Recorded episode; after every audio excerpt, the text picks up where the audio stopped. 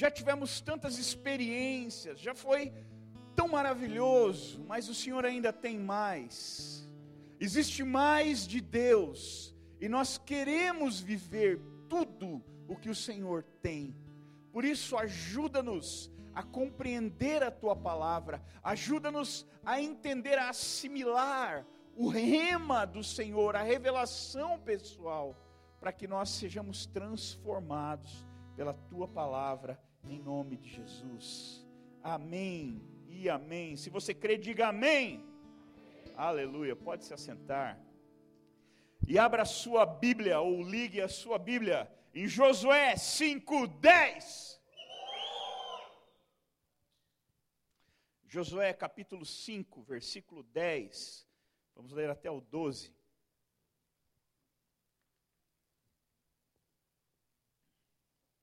E diz assim: na, tarde do décimo quarto dia do mês, enquanto estavam acampados em Gilgal, na planície de Jericó, os israelitas celebraram a Páscoa. No dia seguinte ao da Páscoa, nesse mesmo dia, eles comeram pães sem fermentos e grãos de trigo tostado, produtos daquela terra. Um dia depois de comerem do produto da terra, o maná cessou. Já não havia mais maná para os israelitas. E naquele momento, perdão, naquele mesmo ano, eles comeram das novidades da terra de Canaã.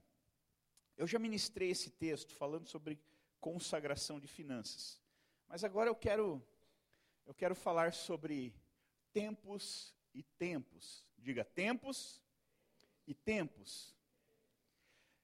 É importante, queridos, nós sabermos interpretar e entender os tempos e determinar os tempos. Por exemplo, o que nós estamos fazendo aqui hoje? Nós estamos vivendo o nosso último culto, estamos cultuando a Deus pela última vez em 2023. Nós tivemos um ano inteiro cultuando ao Senhor, vivendo experiências tremendas, poderosas, e hoje nós estamos fechando esse ciclo. Estamos finalizando 2023 com o último culto. Por isso que escolhemos um culto de gratidão ao Senhor.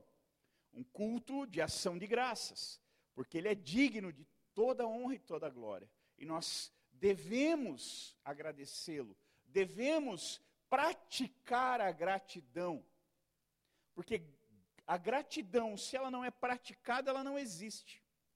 Não adianta ela ficar dentro do nosso coração, alguém me faz um favor, alguém me ajuda, alguém me abençoa. Não adianta, eu, puxa, eu sinto uma gratidão, mas eu não coloco essa gratidão para fora, eu não externalizo ela. Eu preciso externalizar para que o outro saiba o bem que ele me fez. Com Deus não é diferente. Eu preciso externar a minha gratidão a Deus para que ele entenda que eu entendi e reconheci o bem que ele me fez. A gente sempre fala, né? Nunca sente para comer sem agradecer a Deus pelo alimento.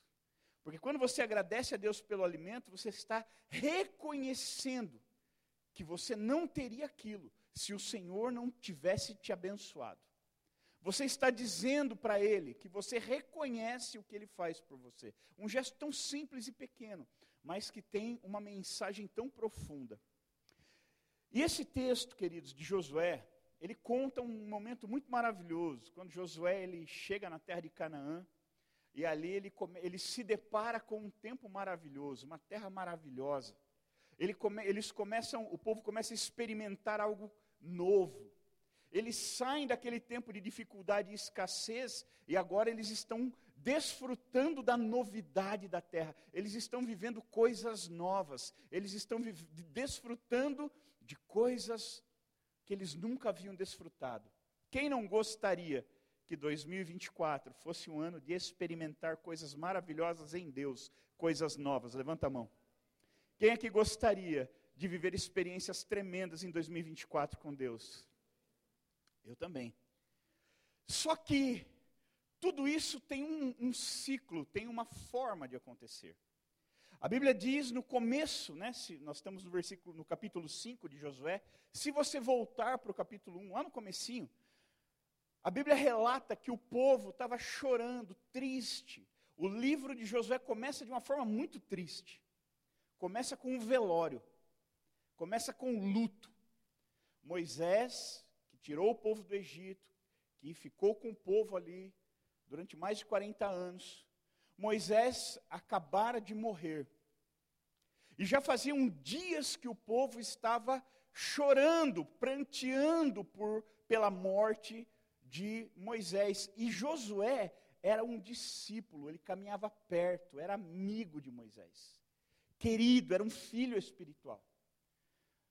A Bíblia diz que quando Deus ele chama Moisés para um monte, né? O, a fumaça ela envolve um, monte e, e, Moisés sobe. A Bíblia diz que Josué ele ia e ficava no pé do, da montanha ali, adorando a Deus, esperando. Moisés entrava no, no, no, no, tabernáculo, no, tabernáculo ele ficava do lado de fora, ali na tenda, né? entrava na tenda, ele ficava do lado de fora. Ele estava sempre junto com Moisés. Então ele estava sentindo a perda, ele estava sentindo a dor.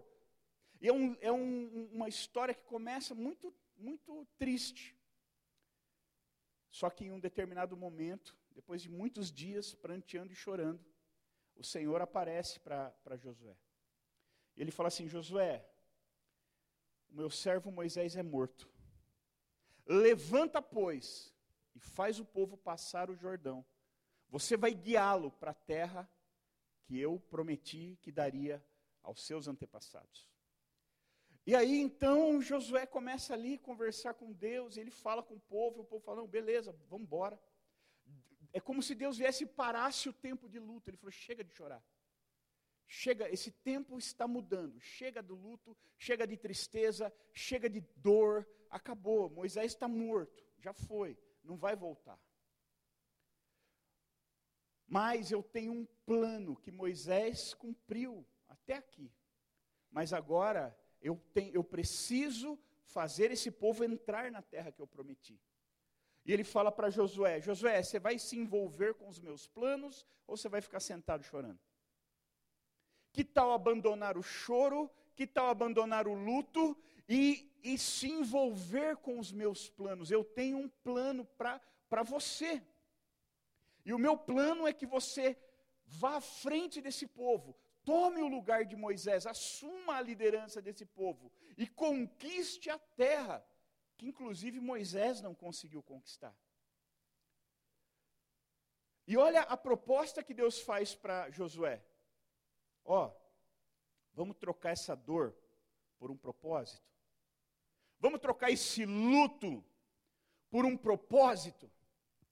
Porque o luto definha o coração, o propósito revigora o coração. Alguém que acorda de manhã e tem um propósito, ele vive diferente de quem só acorda para existir durante o dia. Ah, eu acordei, o que você vai fazer? Nada, eu vou existir até dormir para acordar no outro dia para existir de novo. É diferente de quem fala, acordei de manhã, eu sei, eu tenho um plano, eu tenho um propósito, minha vida não está aqui por acaso, eu quero viver os sonhos, os planos de Deus. É diferente. Quem sai para trabalhar e fala assim, ah, eu vou ter que trabalhar. De quem fala assim, puxa, estou evangelizando o, o, o, meu amigo, a minha amiga lá na, no trabalho. Puxa, hoje, Senhor, abre as portas. Ontem eu já falei um pouco do Senhor para ela, para ele. Amanhã, hoje, eu quero falar um pouco mais, em nome de Jesus. Sábado ele está comigo na GP. Ah, querido, quando você tem um propósito, quando você tem um plano, quando você se envolve no que é eterno você vive diferente, você trabalha diferente, você estuda diferente, você acorda diferente de manhã. E naquela dor, Deus olha para Josué e fala assim: Josué, acabou, filhão. Chega de choro. Já chorou muito. Você já, já chorou, já não tem mais lágrimas. Chega agora. Ó, eu tenho um plano para você. Vamos trocar o luto pelo propósito? E Josué aceita o desafio e fala: Vamos. Então Deus fala: Então bora lá. Deixa eu te contar o meu plano. Meu plano é que você reúna o povo, você atravesse o Jordão, e aí todo o esquema, né? Os sacerdotes vão na frente com a arca, todo mundo vai, tal, tal. E aí Deus foi dando passo a passo para Josué. E Josué então decidiu trocar o pranto pelo propósito. E aí então ele começa, ele vai, vai, aí, né, tudo que Deus manda ele fazer, ele faz exatamente como Deus mandou. Ele não fica, ah, mas eu acho que isso aqui, ah, mas eu penso, não, porque me disseram, porque é, alguém viu uma coisa na internet. Não, ele falou, é assim, é assim, então vamos fazer, Senhor. O que, que é para fazer? É para passar o rio? É. Ah, é para fazer um altar aqui? Vamos fazer. Ah, e agora vai ter que circuncidar o povo? Bora circuncidar o povo. Pega a pedra aí, vamos afiar a pedra para circuncidar o povo. Depois você procura no Google lá, o que, que é circuncisão, se você não sabe. Né? Então, tudo o que Deus foi ordenando, Josué foi obedecendo. E tudo aquilo que era impossível até então começou a se tornar possível. A Bíblia diz que Moisés ele chegou no mesmo lugar que Josué, há anos atrás. E ele olhou e ele falou assim: Eu queria entrar nessa terra, mas é impossível. Ele mandou os espias que olharam a terra e deram relatório: Moisés, é impossível invadir essa terra, porque apesar de ser tudo o que Deus disse que era, tem gigantes morando lá, homens poderosos de guerra que aos nossos olhos somos como, como gafanhotos diante deles. Essa terra é impossível de invadir. E Deus chama Josué e fala assim: Josué, para de chorar. Eu tenho um plano para você. E qual é? Vamos invadir o impossível. Vamos viver o impossível. Vamos entrar aonde ninguém entrou. Vamos viver o que ninguém viveu. Vamos andar aonde ninguém andou. Vamos desfrutar do que ninguém desfrutou. Vamos conquistar o que ninguém antes de você conquistou. E sabe que Josué podia pensar assim, então, mas nós já, tent, já, já foi tentado isso. Moisés, que era muito maior do que eu, chegou aqui na beira dessa terra, ele olhou, todo mundo olhou, o povo desistiu e ele mandou todo mundo voltar porque disse que é impossível. Agora o Senhor está me chamando para fazer o que um homem muito maior do que eu refutou, disse que era impossível. É, que bom que você entendeu. Partiu? Tá bom, partiu, vamos lá. E aí, queridos, eles começam essa, essa saga. E a Bíblia diz que eles viviam no deserto, e no deserto não dava para plantar, para colher, para viver nada, não tinha recurso. Então, para eles não morrerem, eles sobreviviam de um, de um milagre todo dia. Todos os dias caía do céu uma coisa que parecia uma semente meio estranha lá, que ninguém nunca tinha visto, chamado de maná. E todos os dias eles acordavam cedo, colhiam, catavam aquele maná e eles se alimentavam daquele maná todos os dias. E aí no outro dia caía de novo, eles se alimentavam daquele todos os dias. Imagina você comer, pensa no, no que você mais gosta de comer. Pensa na sua comida favorita. Imagina você comendo ela todo dia, no almoço e na janta, no almoço e na janta, no almoço e na janta, no almoço e na janta. O que, que ia acontecer depois de um mês? Você não ia estar conseguindo, ah? Porque é muita coisa. E era essa a vida deles. Eles comiam a mesma coisa todo dia. De vez em quando Deus mandava uma coisinha diferente lá, fazia um milagre diferente, mas no, no, no, no dia a dia era aquilo, todo dia. É, é uma situação meio, meio ruim, né? Melhor que morrer de fome, mas não é uma situação boa. E Deus então, eles vão debaixo disso, dessa provisão diária, e eles vão e começam a fazer tudo o que Deus havia mandado. Olha que importante, queridos fazer o que Deus mandou, como Deus mandou. Não como eu acho, como eu penso ou como alguém na internet disse. É fazer o que Deus mandou, como Ele mandou. E, e o resultado disso é isso que nós lemos. Olha que legal. Eu vou ler o versículo 11. No dia seguinte ao da Páscoa, nesse mesmo dia eles comeram pães sem fermento e grãos de trigo tostados, produtos daquela terra. Versículo 12: Um dia depois de comerem do produto da terra, o maná cessou, já não havia maná para os israelitas. E naquele mesmo ano, eles comeram das novidades da terra de Canaã. Olha o resultado de quem decide obedecer a Deus, abandonar o luto e abraçar o propósito.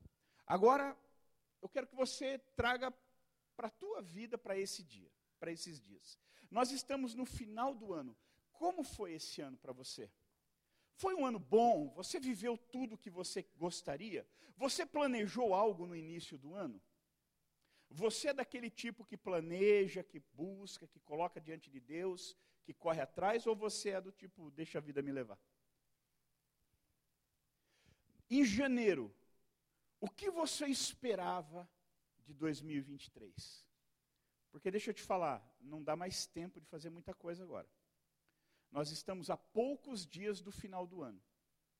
Então, 98%, 97% do ano já foi.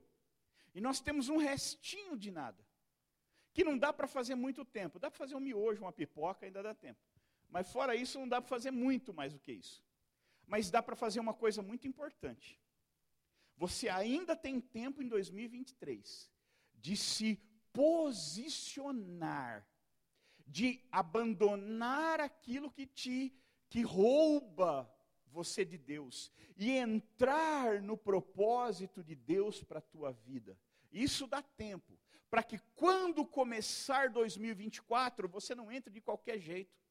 Você entenda que 2024 é um novo tempo, é um novo ciclo. O nosso calendário ele conta os ciclos anuais de 12 meses. Então, todo ano você tem 12 meses. Todo ano você tem 12 meses. E ao fim desses 12 meses, o ciclo se renova. A nossa vida é feita de ciclos, queridos. Aqui Josué estava num ciclo. Ele chegou até o fim da vida de Moisés. E ele não tinha planejado nada, ele não sabia o que fazer. Acho que ele chorava mais por e agora, o que eu vou fazer, do que por Moisés ter morrido, talvez. Porque triste coisa é você viver uma vida sem plano, sem propósito. E talvez Josué, o propósito dele era seguir Moisés. O meu propósito é onde Moisés for, eu vou atrás. O meu propósito é ficar colado nele. Só que agora Moisés morreu, e agora? O que, que eu vou fazer da minha vida? O meu propósito morreu. Não tem mais como eu caminhar, como eu prosseguir. E eu vou dizer uma coisa: tem muita gente sentada aqui olhando para mim hoje, que o propósito já morreu há muito tempo, que está vivendo por viver. Uma vida totalmente sem plano, uma vida totalmente sem propósito, totalmente sem sentido. E se você se identifica com isso, eu quero te dizer que você vai, você vai ter uma oportunidade muito boa essa noite de ouvir essa palavra, de receber essa palavra e, e, se reposicionar a partir dessa palavra. Talvez se você tem vivido uma vida sem propósito, porque talvez seu propósito morreu, talvez o seu propósito era um relacionamento que morreu, talvez o seu propósito era um emprego que morreu, talvez o seu propósito era um, uma, uma amizade que morreu, talvez o seu propósito era qualquer outra coisa que não existe mais, que findou, que acabou. E você agora, meu propósito era namorar esse cara, agora ele me largou, e agora? Meu propósito era namorar essa garota, e ela me largou. O meu, nós estávamos orando, meu propósito era começar a namorar, e acabou, paramos de orar, acabou. Ah, meu propósito era crescer naquela empresa, fui mandado embora. A empresa faliu. Meu propósito era entrar na, passar naquele vestibular e entrar na faculdade, não consegui passar. Meu propósito era me formar em tal coisa, não consegui pagar o curso. Meu propósito era ajudar a salvar o casamento dos meus pais, não consegui, o casamento foi embora. Talvez você estabeleceu propósitos que morreram, que faliram, que falharam. E hoje você fala, puxa, e agora? O que, que eu vou fazer da minha vida a partir de agora, já que o meu propósito não está mais aqui? E não entenda, querido, que não sou eu falando com você, é o Espírito Santo falando no teu coração. E se você está se identificando com essa palavra, agarra ela, abre o coração, deixa Deus falar. Deixa Deus reposicionar você, deixa Deus tirar as coisas que estão fora de lugar. Talvez você tenha feito planos de chegar em dezembro de 2023 e está com ministério, está liderando célula, está discipulando pessoas, está vivendo uma vida com Deus gigante. E hoje você está totalmente contrário daquilo.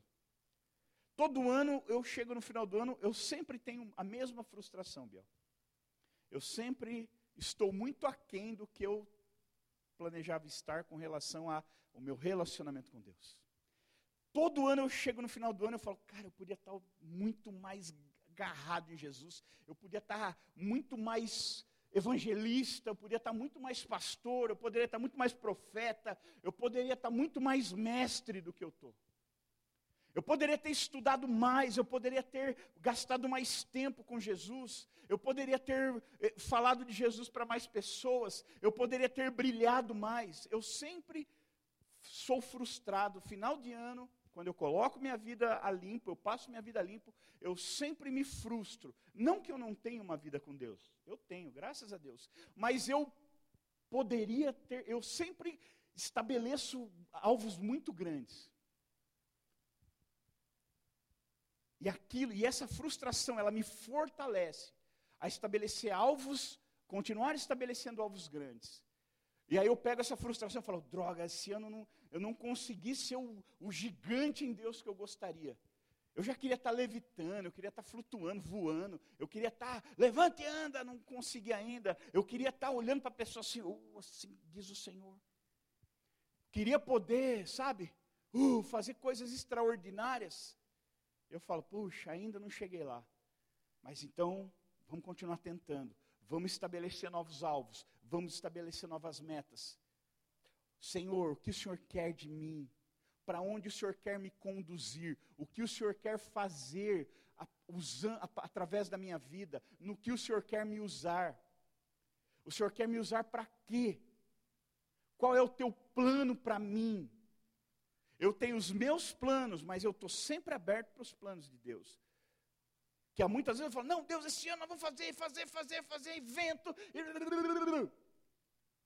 Eu me lembro em 2020. Queridos, eu tinha tantos planos para 2020. Eu tinha tantos planos. Eu, a gente ia fazer tanta coisa, aí veio a pandemia e pá, não pode fazer mais nada. A partir daquele dia eu falei: quer saber? Eu vou parar de fazer planos e vou começar a discernir planos. Eu vou começar a ouvir a Deus e discernir planos. Eu vou fazer, eu vou fazer planos, eu e, eu e o Senhor. Então eu vou fazer planos de te amar mais, de ler mais, de jejuar mais, de buscar mais, de chegar mais perto, viver experiências maiores. Esse nível de plano. Agora, fora disso, o Senhor é quem vai fazer eu vou aprender a discernir os teus planos, os teus propósitos para mim. Porque levantar, reunir o povo, passar o Jordão e conquistar a terra, não estava nos planos de Josué, mas estava nos planos de Deus. E eu vou te dizer uma coisa: tem muita coisa que não está nos seus planos para 2024. E que se depender de você, você não vai viver e não vai desfrutar e não vai entrar em lugares novos no, no Senhor. Mas apesar de não estar nos teus planos, já está nos planos de Deus para você. E se Ele tiver acesso ao teu coração, ao meu coração, então Ele pode nos revelar o que Ele espera de nós e nós podemos mergulhar nisso, nós podemos viver essas experiências, nós podemos nos entregar a isso. E sair de uma vida natural, uma vida simplesinha, e entrar numa vida extraordinária, sobrenatural. Eu quero finalizar só dizendo uma coisa para você. Um novo tempo, um novo ciclo se abre. O ciclo chamado 2023 está acabando. Então, o que nós vivemos, o que nós conquistamos, o que nós fizemos, ok. O que não fizemos, provavelmente não vai mais dar tempo de fazer. E tem planos que o próprio Deus nos travou. Tem planos que o próprio Deus nos parou. Porque Ele conhece o nosso futuro, Ele, ele, ele nos conhece. E Ele sabe que nós fazemos planos na nossa limitação, nós fazemos planos que nós não temos maturidade para viver nesses planos nós almejamos lugares que nós não estamos prontos para chegar nesses lugares. E Deus fala: se você chegar onde você quer chegar, você morre. Se você chegar onde você quer chegar, você se destrói. Se você chegar onde você quer chegar, a tua vida acaba. Você vai se frustrar, você vai ser abatido num nível que talvez você não se levante mais. E o, a vantagem de ter a vida nas mãos do Senhor é essa: é que Ele pode nos parar. Ele vai nos impulsionar naquilo que Ele sabe que é bênção para a nossa vida. Mas Ele vai nos parar naquilo que Ele sabe que é maldição para nós. A Bíblia diz que o coração do homem é enganoso. Há caminhos que o homem olha e diz assim: ó, oh, caminho de bênção, mas no final é maldição, é morte. E o Senhor, conhecendo isso e sendo bom, Ele nos trava muitas vezes, para que a gente não avance em caminhos que vão nos levar para abismos. E Ele nos reposiciona para caminhos que vão nos levar para viver novidades de vida com Deus. Só que, deixa eu te contar uma coisa. Ele não saiu chutando José, vai, vai, vai, rapaz, levanta aí. Ele propôs. E Josué aceitou.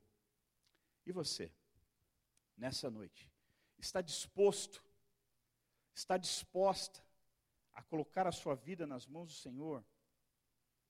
E ousar ouvir o que Ele propõe para você para o próximo ano? Talvez Ele quer te levar em lugares que nem os seus líderes nunca estiveram. Talvez Ele quer te levar a viver coisas que você olhava e falava, cara, nem aquelas pessoas que eu que eu admiro na igreja nunca fizeram, e Deus está me propondo isso, é. Puxa vida, mas será que eu tenho a capacidade? Eu já vou te revelar. Não, você não tem. Essa que é a graça. Nós sempre somos menores do que aquilo que Deus propõe. Nós nunca temos o recurso suficiente, nós nunca temos a sabedoria suficiente, nós nunca temos a capacidade suficiente. Por isso que nós não conseguiremos fazer sem Ele. Por isso que nós precisamos do, do, do auxílio, da ajuda do Senhor. Porque, como Ele mesmo diz, sem mim nada podeis fazer.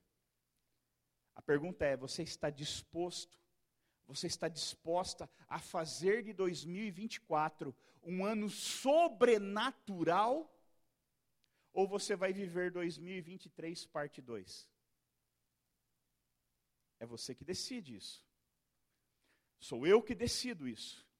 Eu quero finalizar te contando como Deus olha para você e o que ele pensa de você. Abra sua Bíblia com muita alegria em Jeremias 29, 11.